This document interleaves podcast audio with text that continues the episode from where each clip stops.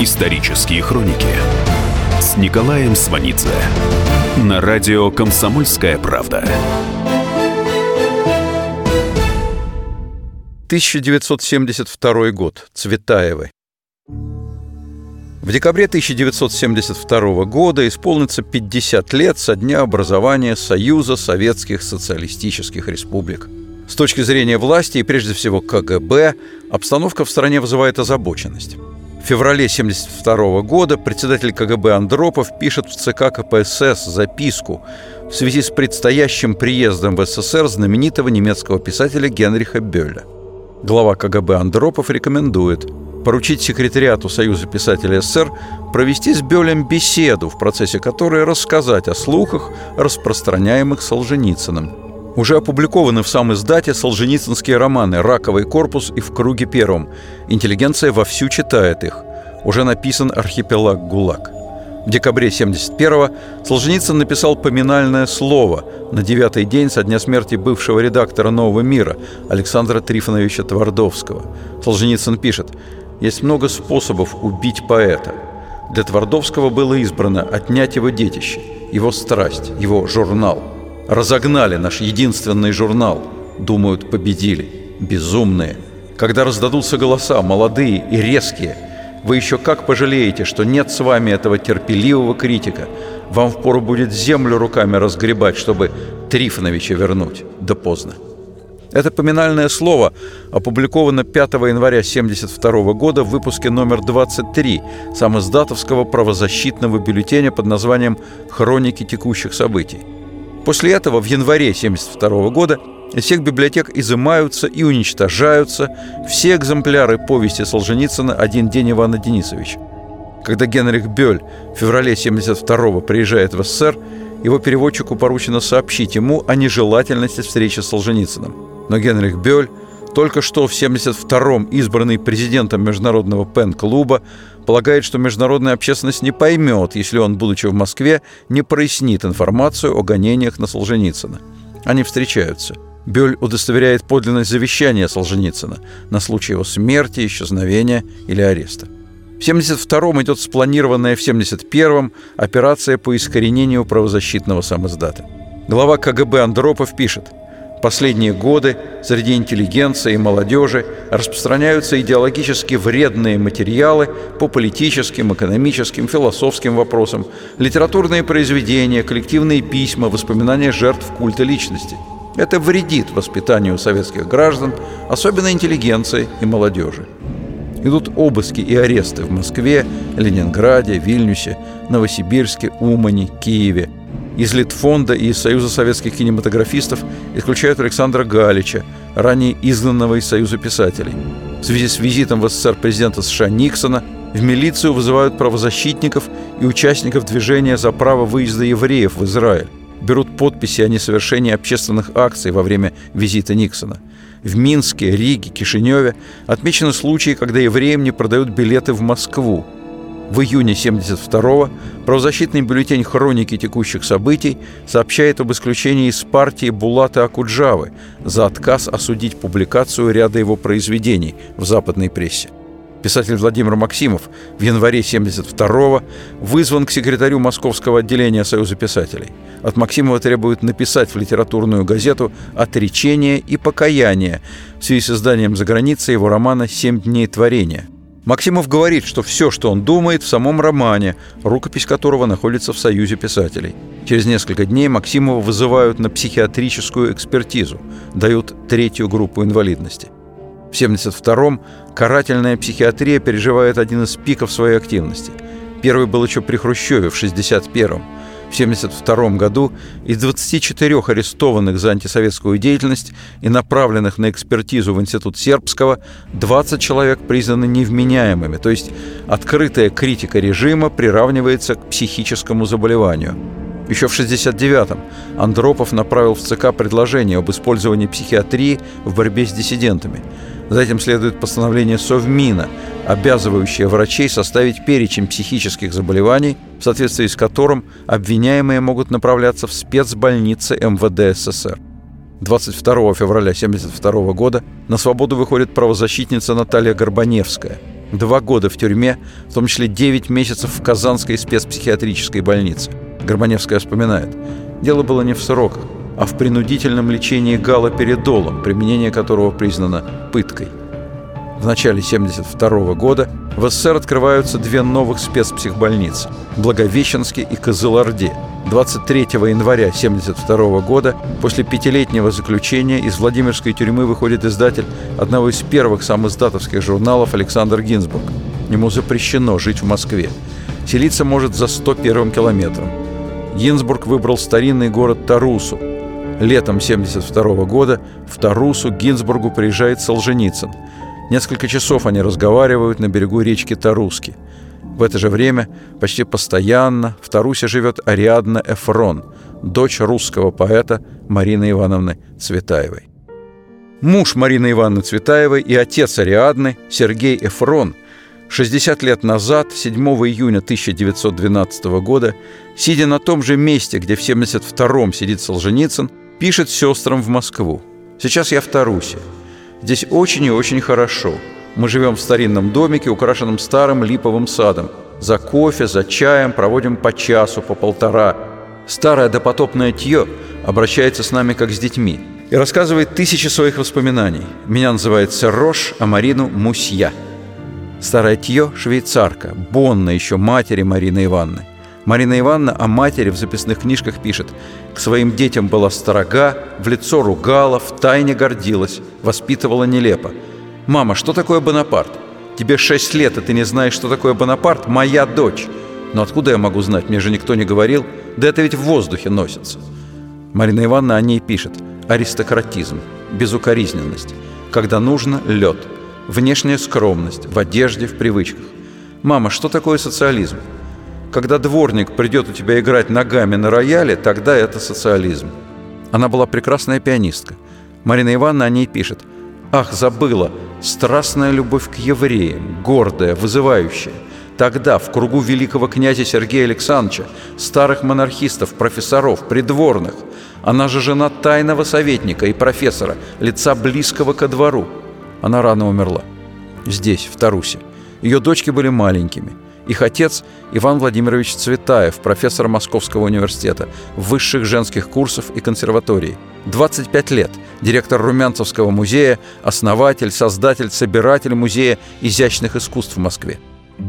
В 1972 году исполняется 60 лет Музею изобразительных искусств, в прошлом – Музею изящных искусств имени императора Александра III – его открывали 31 мая 1912 года. Муж Марины Цветаевой Сергей Фрон пишет сестре из Тарусы. «Я был на открытии музея. В продолжении всего молебна стоял в двух шагах от государя и его матери. Очень хорошо разглядел его. Наружность не императора. На открытии были все высшие сановники.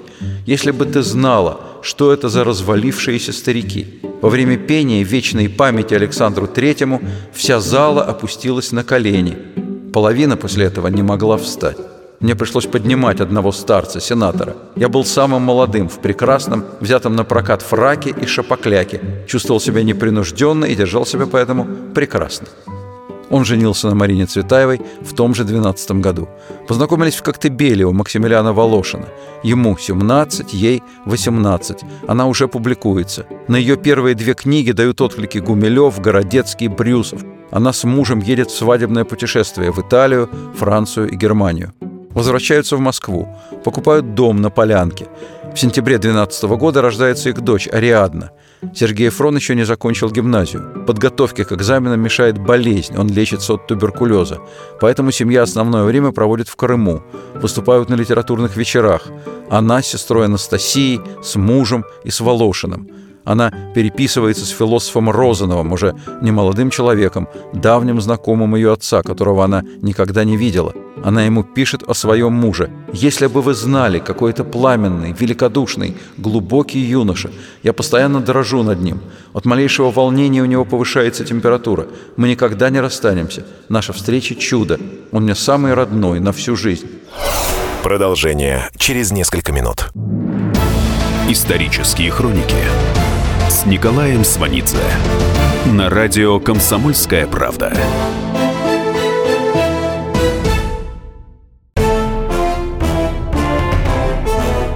Товарищи солдаты и офицеры российской армии. Полковник Баронец разрешает обратиться. Звоните и задавайте накопившиеся вопросы. Угроза НАТО, жилье для военнослужащих и перевооружение России. Обо всем этом Виктор Баранец знает лучше других. Программу «Военный ревю» слушайте по будням с 5 вечера по московскому времени.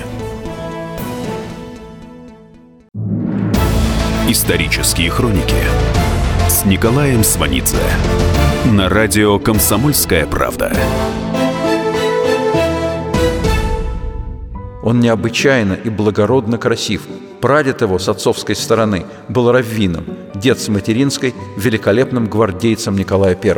В Сереже соединены, блестяще соединены, две крови – еврейская и русская. Мать его была красавицей и героиней, мать его урожденная Дурново. Елизавета Дурново в юности входила в революционно-террористическую организацию «Народная воля», потом, вырастив детей, вступила в партию эсеров, год провела в Бутырке, жизнь покончила самоубийством. Через год после этого ее сын знакомится с Мариной Цветаевой. В июне 14 года, за два месяца до начала войны, Сергей Фрон сдает экстерном экзамены в гимназию – Цветаева волнуется за него, просит в письме из Коктебеля Розанова о помощи, просит его написать письмо директору гимназии, просит сказать у Сережиной болезни, о его желании поступать в университет. Вообще, говорит, расхвалите. Через месяц начинается Первая мировая война. Сергей Фрон рвется в армию, хотя по болезни освобожден от воинской службы. Попадет на службу в санитарный поезд. Цветаева из Коктебеля приезжает в Москву переезжает в новый дом в Борисоглебском переулке. Пишет, в смысле пишет стихи. Внешние события ее не затрагивают. У нее, любящей жены и матери маленькой дочки, страстный роман с женщиной. Этот роман дает поток стихов. Много лет спустя Цветаева напишет «Земная любовь женщины к мужчине и мужчины к женщине – скука, а любовь женщины к женщине и мужчины к мужчине – жуть». Завершится ее роман знаменитым стихотворением «Хочу у зеркала, где муть и сон туманящий». Она печатается, она знакомится с Мандельштамом, пишет стихи Блоку, она невероятно прогрессирует, как поэт. Шестнадцатый год для нее блестящий. Сергей приезжает в Москву, сюда, в дом в Борисоглебском. Пробудет недолго. Командирован в школу прапорщиков. Встретивший Сергея Фрона в подготовительном учебном батальоне, знакомый Цветаевой, пишет ей – Вчерашний день я провел с Сережей. Я сразу полюбил навсегда этого очаровательно отсутствующего человека с его совершенно невинно детским отношением к жизни. Жизнь усложняется. Царь отрекается от престола. Цветаева пишет «Ласковая ты, Россия, Матерь! Ах, уже ли у тебя не хватит на него любовной благодати? Грех отцовский, не карай на сыне, сохрани крестьянская Россия царско-сельского ягненка Алексия». Через семь дней после этих строк у Цветаевой рождается второй ребенок. Она ждала сына, родилась дочь. Эфрон ждет в Москве отправки на фронт, но на фронт не попадет. Получает назначение в запасной пехотный полк в Москве. Пишет Волошину в Коктебель. В Москве голодные хвосты, наглые лица, скандалы, драки, грязь и толпы солдат в трамваях. Все полны кипучей злобой, которая вот-вот прорвется. Я сейчас так болен России, так оскорблен за нее. В дни Октябрьского переворота в Москве он участвует в уличных боях. Ему чудом удается скрыться из Александровского училища. Они Цветаевой оставляют детей в Москве, едут в Коктебель. В Москву Цветаева возвращается одна. Происходящее всерьез не воспринимает. Пишет мужу в Крым. «Я думаю, вам уже скоро можно будет возвращаться в Москву. Поживите еще в Коктебеле, ну, немножечко». Исторические хроники с Николаем Сванидзе на радио «Комсомольская правда». В 1972 году, 3 сентября, писатель Юрий Нагибин в дневнике пишет «Приятная встреча в ЦДЛ с Антокольским. Он пригласил меня за стол к Евтушенко, но сам Антокольский не дождался моего прихода, напился и уехал домой». Поэт Павел Антокольский был добрым знакомым Цветаевой. Она называет его Павлик – это 18-й год. Он в гимназическом мундирчике. Он пропадает у нее в Борисоглебском. Антокольский об их общении в 18 году скажет, это называется «сидеть в облаках и править миром». Он познакомит ее здесь со своим приятелем, будущим известным режиссером Юрием Завадским. Антокольский – свидетель страшнейших для Цветаевой 19-20 годов. Эфрон в добровольческой армии. Она ничего о нем не знает. Она с двумя детьми в голодной Москве. Из ее записной книжки 19 года. Муки нет, хлеба нет. Под письменным столом фунтов 12 картошки – Жена сапожника, живущего теперь в нашем доме, недавно дала мне детскую карточку на обед. По этой карточке получаю еду в пражской столовой на Причистенке. Когда с Алей прибегаем домой, первым делом отвязываю Ирину от стула. Стала привязывать с тех пор, как она однажды в наше отсутствие съела из шкафа полкочана сырой капусты. Раздуваю угли, разогреваю. Весь обед в одну кастрюльку. Суп вроде каши, едим. Укладываю Ирину. Курю. Пишу. Мне никогда не приходилось искать стихов. Стихи сами ищут меня. В таком изобилии, что я просто не знаю, что писать, что бросать. Все стены исписаны. Иногда даже пишу так, справа страницы, одни стихи, слева и другие. Еще сбоку строчка еще стихов. Рука летает по всей странице, от одного к другому, чтобы не забыть, уловить, удержать. Рук не хватает. Потом Ирина просыпается. Разогреваем остаток супа. Вылавливаю из самовара, застрявшую в глубине картофелину пилю и рублю дрова на завтра. Хожу и сплю в одном и том же, коричневом, однажды безумно севшем платье. Все прожжено от углей и папирос. Аля пишет мне письма. Это такая система отношений между дочерью шести лет и матерью, с которой она на «вы» по имени – из писем Али к Марине. «Марина, я понимаю, что такое жить с вами, Господи. Всякий мужик, который побудет с вами неделю, станет похож на вас. Марина, мне нужно дать вам хлеба, душу, тепла, время. Я буду писать тысячи книг о вас и про вас. Я дам вам себя, дам вам все свои миры. О, зачем я не мальчик? У мальчиков нет столько пороков, сколько у девочек». Из записной книжки Цветаевой. «Неужели я уже никогда, никогда Ничего другого не увижу, раскрыв глаза, чем окно в потолке. По всем стульям тряпки, топор, утюг. Утюгом калачу по топору.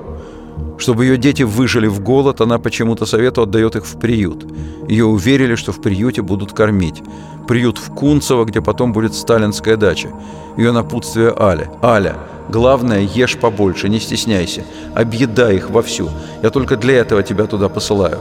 Если тебя будут бить, бей. Не стой, опустив руки, а то тебе проломят голову». Аля и в приюте в своей тетрадке пишет письма Марине. «Марина, я совсем ужасно себя чувствую. Здесь нет гвоздей, а то бы я давно повесилась. Я в первый раз в жизни в таком отчаянии». Цветаева едет в приют. Точнее, кто-то подвозит совсем немного, в основном пешком. Она напишет в записной книжке «Зима, снег, хромые башмаки. Калош нет, тоска, ужас, метель. Несу Але два куска сахара. Наконец, приют. Воды нет, врача нет, лекарств нет, безумная грязь, лютый холод.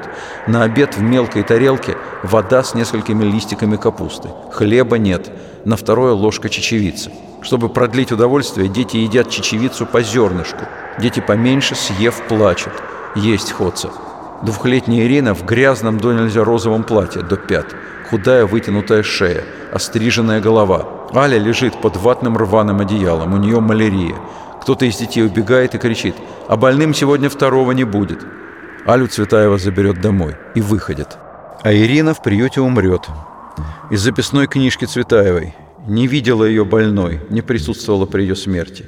Не видела ее мертвой. Не знаю, где ее могила. Зачем она пришла? Голодать, петь айдуду, слушать окрики. Таинственное существо в таком ужасном розовом платье. В чем ее схоронили? И шубка ее там осталась. Сергей Фрон за это время проходит весь путь добровольческой армии, начиная с Дона – он участник легендарного ледяного похода в марте 18 года. В той армии было всего 3206 человек, то есть чуть больше штатного состава армейского полка. Но дело даже не в численности. Состава такого никогда и нигде больше не бывало.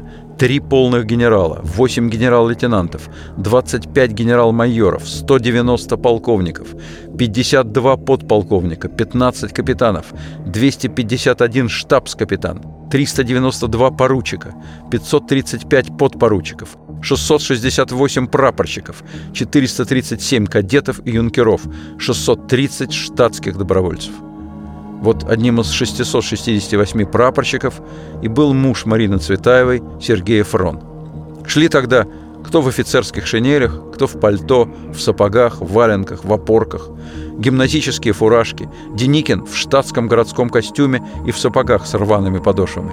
Из вооружения 8 трехдюймовых орудий, 6 снарядов, 200 патронов на винтовку.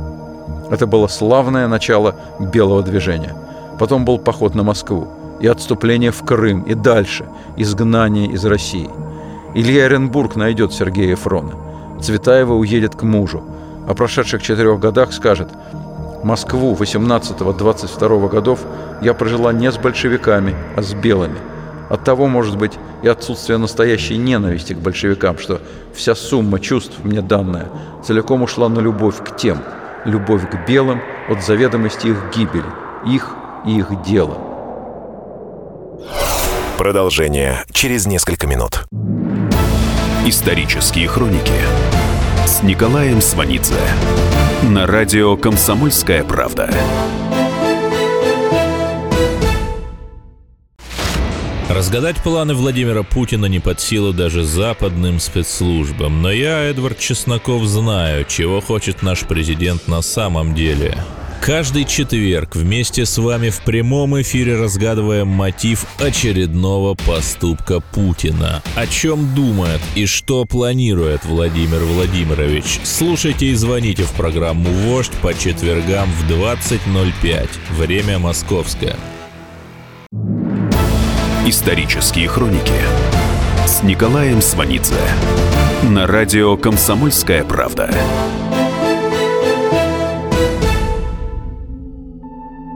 В 1972 году в парижском эмигрантском издательстве «Имка Пресс» впервые полностью напечатан цикл стихов Цветаевой «Лебединый стан». Стихи 17-20 годов посвящены белому делу.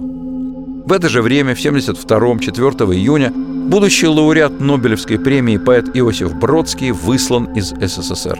По пути в аэропорт Пулково он пишет письмо Брежневу. «Переставая быть гражданином СССР, я не перестаю быть русским поэтом. Я верю, что я вернусь. Поэты всегда возвращаются, во плоти или на бумаге. Бродский у Цветаевой говорит, «Я познакомился со стихами Цветаевой лет в 19-20. Цветаеву по тем временам читал, разумеется, не в книгах, а в самоиздатской машинописи. Я испытываю абсолютное остолбенение перед ее поэтической силой. После ее поэмы «Горы» ничего из того, что я читал по-русски, не производило на меня того впечатления, какое произвела Марина. 1 августа 22 года семья Цветаевой приезжает в Прагу. Чехия для Цветаевой – поэтический взлет, творческие пики, мощнейшая страсть. Он Константин Радзевич, бывший мичман Черноморского флота, воевавший в гражданскую войну на стороне красных, попавший в плен к белым, чудом не расстрелянный, с уходившей добровольческой армии, оказавшейся в Турции. Там знакомится с Сергеем Эфроном, потом оба в Чехии, учатся в Пражском университете. Говорить об отношениях Цветаевой с Радзевичем бесполезно. Накал в стихах. Читайте поэму «Горы» и поэму «Конца». Сергей Фрон в это время пишет письмо Волошину в Коктебель. «Марина – человек страстей. Отдаваться с головой своему урагану для нее стало необходимостью. Кто возбудитель урагана – неважно. Что – неважно. Важно – как. Сегодня отчаяние, завтра восторг, любовь, отдавание себя с головой. И через день снова отчаяние.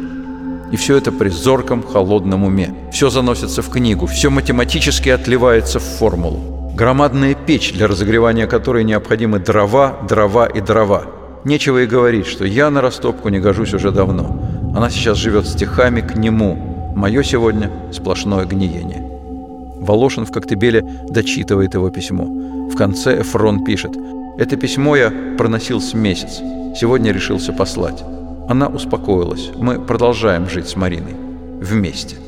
Он живет на пособие, которое платит чешское правительство. Она зарабатывает стихами.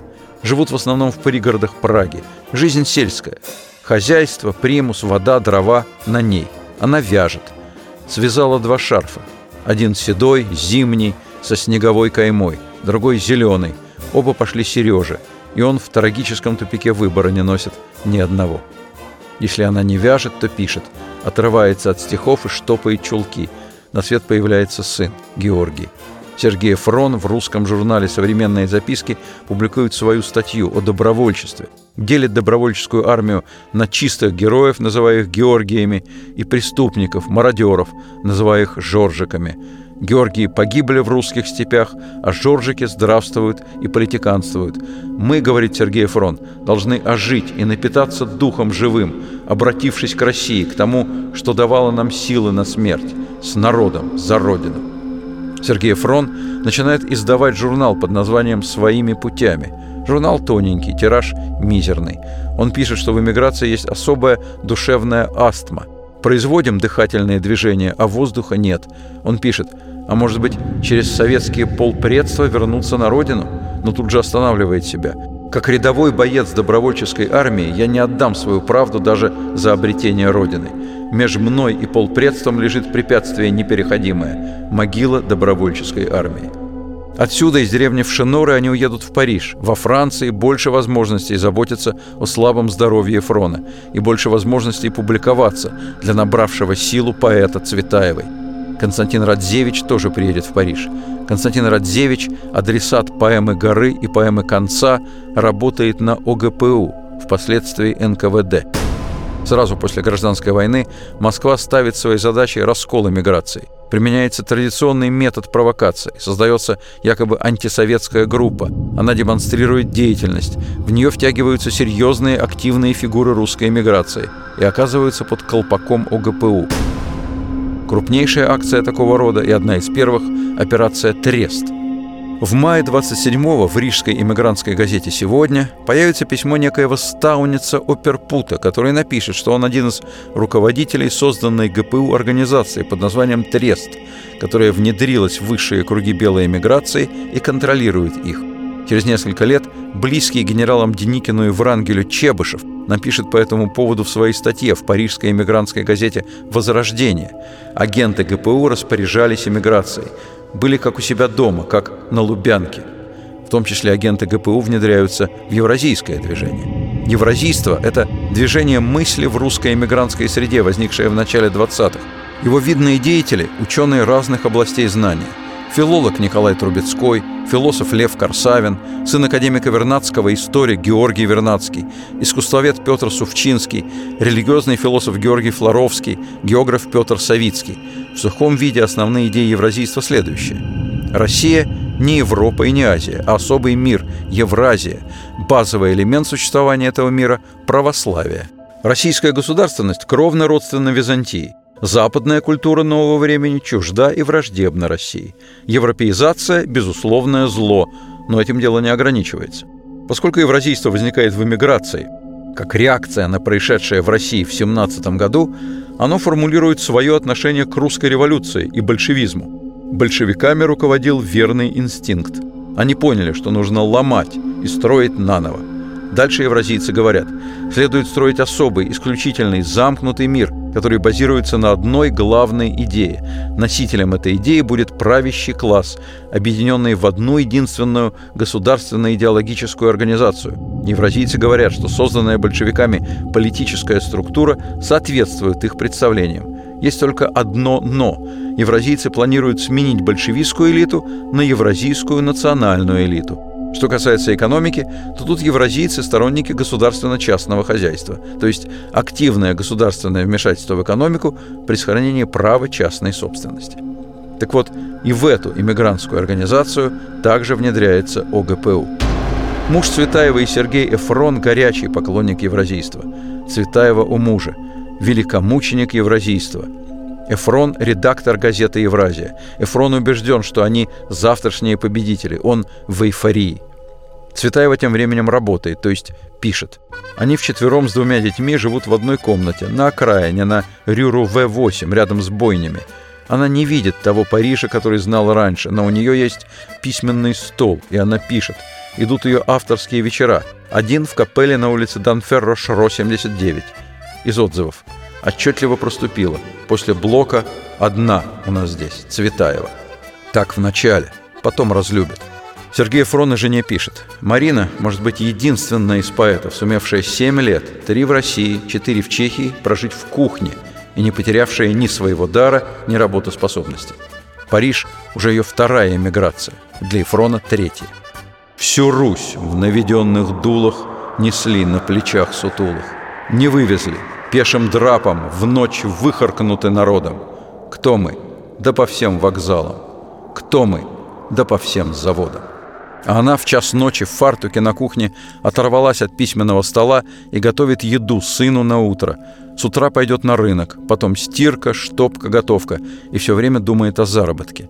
Уже лежит и ждет целая книга стихов под названием «После России». Но для сдачи в набор ее надо перепечатать, а денег на машинку нет, и она переписывает от руки печатными буквами. Ее жизнь такова, что она принимает денежную помощь, когда предлагают. Много лет Цветаевой дает деньги Соломея Андроникова. Она в прошлом петербургская красавица, адресат стихов Мандельштама. Цветаева называет эту помощь иждивением. Однажды просто попросит деньги на башмаки из письма к Андрониковой. «Дорогая Соломея, хожу в огромных черных еще чешских башмаках и совчину толщиною черных чешских чулках, всем и себе на удивление. С ногами своими не знакома». И вот она в этих огромных башмаках, толстых чулках, в фартуке ведет переписку с Борисом Пастернаком и знаменитым немецким поэтом Райнером Марии Рильке. Это олимпийская переписка на троих. Они вне времени и места. Они мечтают спуститься с небес и встретиться в каком-нибудь европейском городке. Муж Цветаевой подвязается статистом на съемках фильма «Страсти Жанны Дарк». Кинематограф представляется Эфрону спасительным вариантом. Эфрон идет учиться на высшие курсы кинематографии ПАТЭ. За его учебу надо платить. Цветаева пишет Пастернаку «Я не любовная героиня. Я по чести герой труда. Мои ноги – герои, и руки – герои, и сердце, и голова». Эфрон пишет сестре «Брожу по Парижу с киноаппаратом и кручу». Кручу в смысле снимаю. Но пока что еще бесплатно. Здесь пробиваться очень трудно, французы – националисты. Его жена в это время предпринимает попытку заполучить французского читателя. Она решила свою поэму «Молодец», написанную частушечным русским стихом, перевести на французский. Она скажет «Вещь на другом языке нужно писать заново, что и делаю». Цветаева очень рассчитывает на деньги от французского молодца. Деньги нужны и на лечение Эфрона. Параллельно с переводом она урывками пишет поэму «Перекоп», хотя тема добровольчества уже мало кому интересна в эмиграции – в разговоре о добровольческой армии ей говорят «через 10 лет забудут». Она отвечает «через 200 вспомнят». Ее перекоп не напечатают, денег нет, а нужно платить за обучение дочери в художественной школе при Лувре. У Али очевидные способности художника. Аля зарабатывает деньги вязанием. К поэме Марины Ивановны «Крысолов» делает иллюстрации, но Крысолова отдельной книгой издать не удастся. Сергей Фрон пишет сестре в Москву. Всего неделю, как нашел временную работу. Прихожу домой без ног, без рук и засыпаю до утра мертвецом. Самое горькое для меня – отсутствие людей, среды, какая-то подвальная жизнь, когда напрягаешь все силы, чтобы в одиночку продержаться. Марина Цветаева в своей тетради записывает. Читателя в эмиграции нет. На мои вечера годы подряд приходили все те же, приблизительно 80-100 человек. Я свой зал знала в лицо – Иные из этих лиц от времени до времени исчезали, умирали. Моя неудача в эмиграции в том, что я по духу, по размаху, там, туда, оттуда. Он пишет, событий в моей жизни никаких. Она пишет, здесь некому прочесть, некого спросить, не с кем порадоваться. Все заняты другим.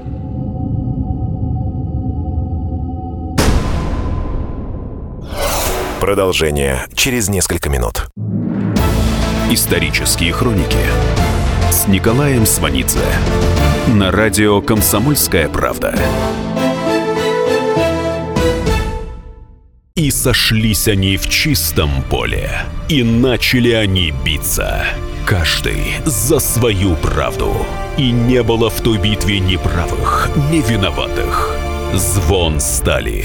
Крики поверженных. Самый беспощадный проект радио «Комсомольская правда». Радио «Рубка». Столкновение взглядов, убеждений и принципов. У гостей в студии всегда полярные мнения. Слушатели участвуют и голосуют. Нам есть о чем поспорить. Остро, жестко, жестоко. Программу «Радио Рубка» слушайте на радио «Комсомольская правда». Каждую среду в 18.05 по московскому времени. Исторические хроники с Николаем Сванидзе на радио «Комсомольская правда».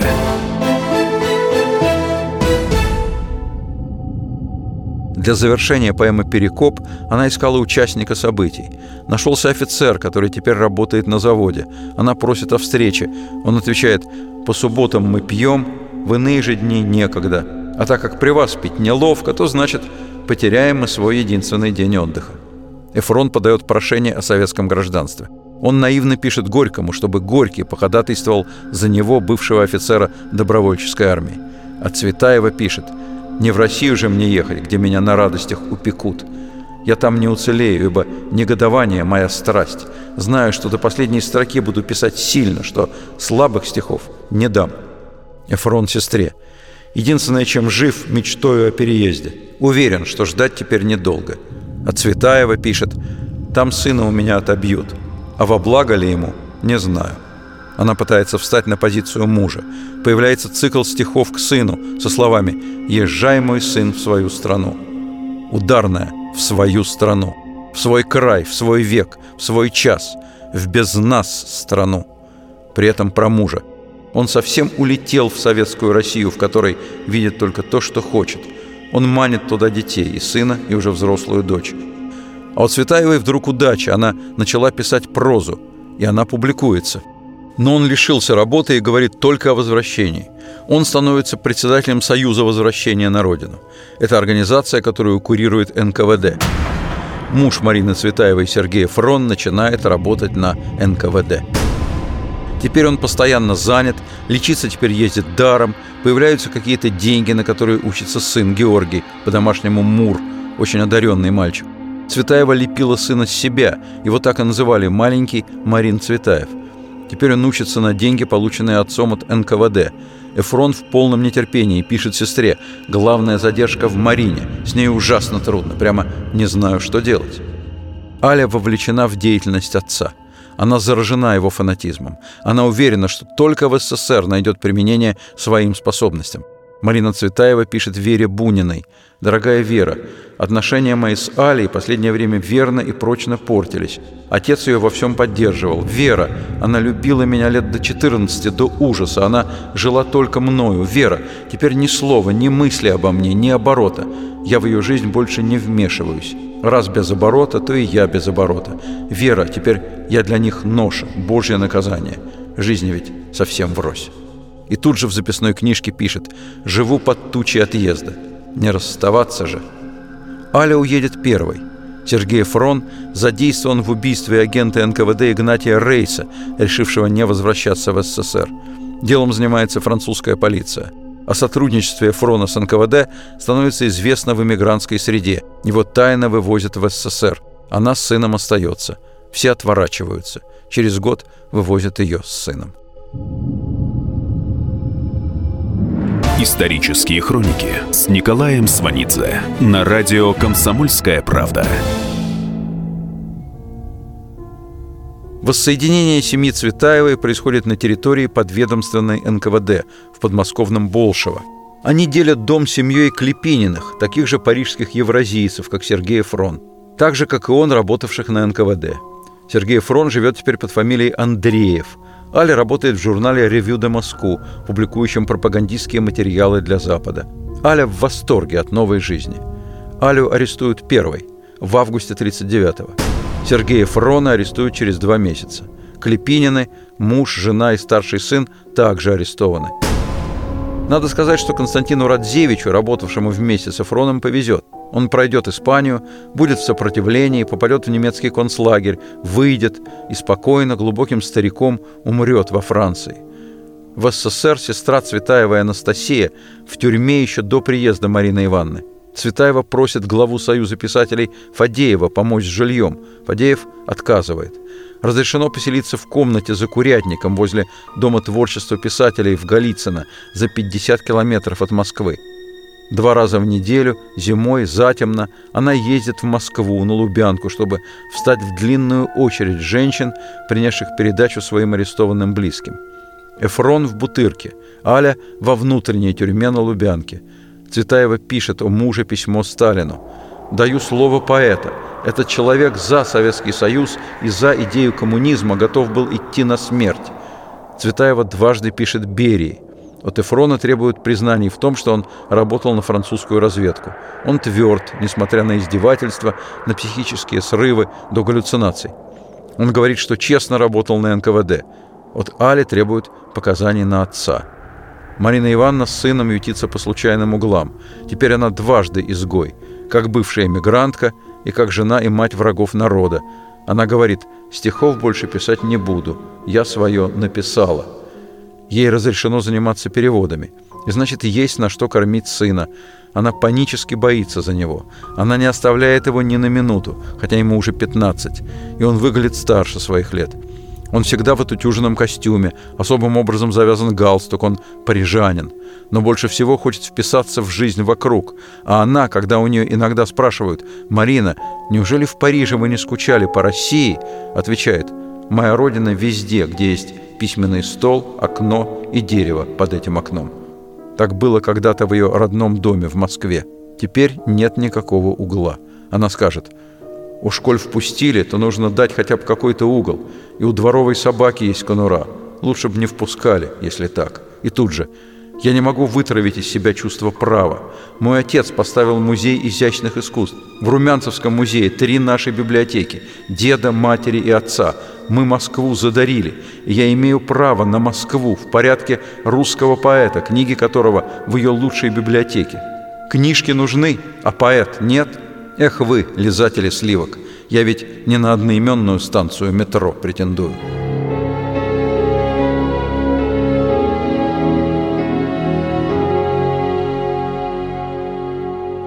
Когда начнется война, в эвакуации, в Елабуге, в Чистополе будет отчаянно искать работу. Просит, возьмите меня домработницей. Говорит, могу мыть посуду, могу мыть полы, могу быть санитаркой, сиделкой. Потом будет проситься посудомойкой в писательскую столовую. А потом повесится. 31 августа 41 года. Где ее могила, точно неизвестно. Неизвестна могила Сергея Фрона, расстрелянного 16 октября 1941 года. Неизвестна могила их сына Мура, который ушел на фронт и погиб в одном из первых боев в 1944 году. Аля отсидит 17 лет в лагерях и ссылке. В 1972 году ей исполняется 60. В 1972 сестра Марины Цветаевой Анастасия, проведшая в лагерях 22 года, дождалась выхода своих воспоминаний, правда, в сильно исковерканном виде. В 1972-м Марине Цветаевой исполнилось бы всего 80. О ней тогда, в 1972-м, вспомнили только в Елабужской газете «Новая Кама». Больше нигде ни строчки.